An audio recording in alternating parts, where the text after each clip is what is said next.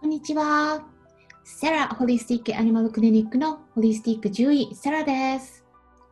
今回は飼い主さんからいただいたご質問、どんなペットフードを選んだらいいんでしょうか？という内容について前回の続きをお伝えしたいと思います。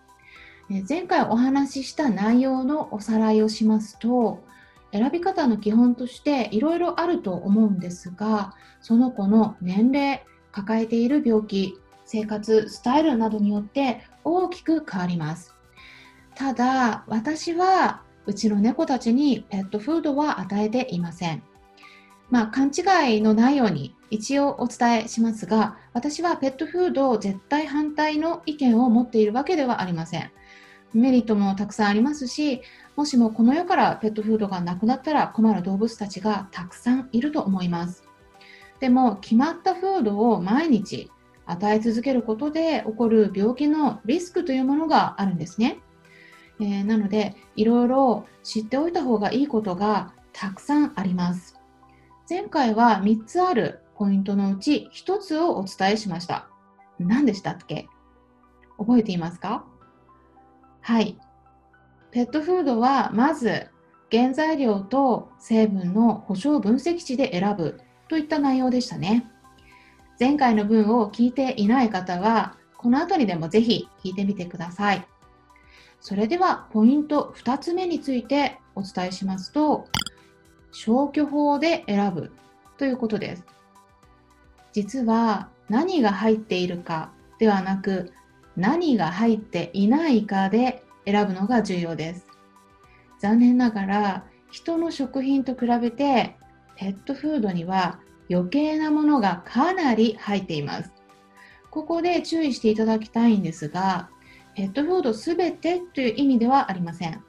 もちろん品質の良いペットフードもあるんですが、かなり少ないです。余計なものっていうもののメインは添加物になりますが、実はそれだけではなくて、鉛や水銀などといった重金属、マイコトキシンといったカビ毒、などがあります。どのフードも健康にいい成分が入っているって宣伝しているので、その点に関してだけ言えば、実質的にはそこまであんまり大きな差になっていないんですね。みんな同じこと言ってるからです。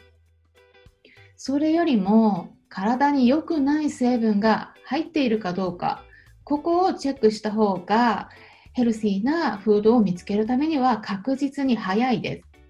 具体的にどの成分が良くないのかなどといったことも今後シリーズ化してお伝えしていければと考えています。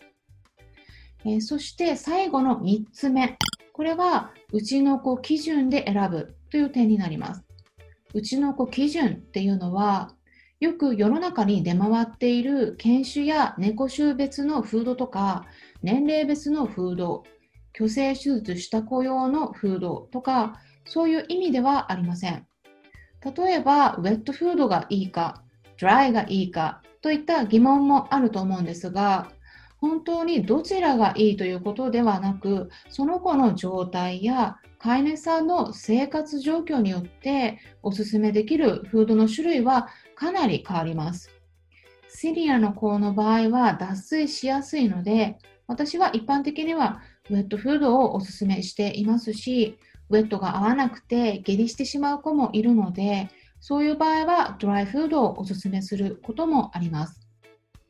それから他のワンちゃん、猫ちゃんがフードを食べて下痢したとしても、自分の子だったら平気かもしれないし、他の子が食べていて問題なくても、自分の子はアレルギーなどの症状が出て皮膚をかゆがるようになるかもしれないです。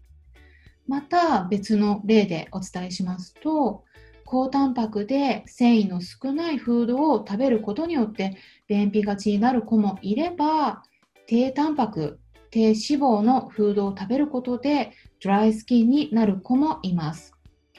まあ、こういう感じでその子それぞれで合う合わないっていうのがありますので本当にうちの子基準その子の状態で決めるのがベストです。ですから、口コミとか読むのはいいとは思うんですが、参考程度にとどめるようにした方がいいです。えー、口コミよりも一番重要なのは、まず原材料と成分の保証分析値、この2つになります。なので、もちろんオーガニックであるとか、ヒューマングレードとか、そういった説明も考慮に入れるべき点ではあるんですが、他の宣伝文句とかっていうのはほとんど無視していいくらいです。例えば、皮膚のかゆみが収まらない、涙焼けがひどい、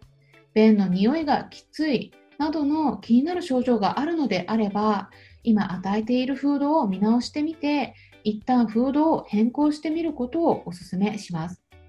まあ、大体1、2週間くらいで何かしらの変化が出るはずです。ここで今までお伝えした内容のおさらいをします。ペットフードを選ぶ際に最も重要なのは以下の3点でした。えー、まず1つ目は前回お伝えした内容になりますが一番重要になるのは原材料と栄養成分の保証分析値です。そして2つ目、選ぶときは消去法で選ぶこと。3つ目は、うちの子基準で考えること。この3つですね。とっても重要な原材料と成分の保証分析値については読み取るのが難しいところもあると思いますので私の方で一つずつ解説していく予定です。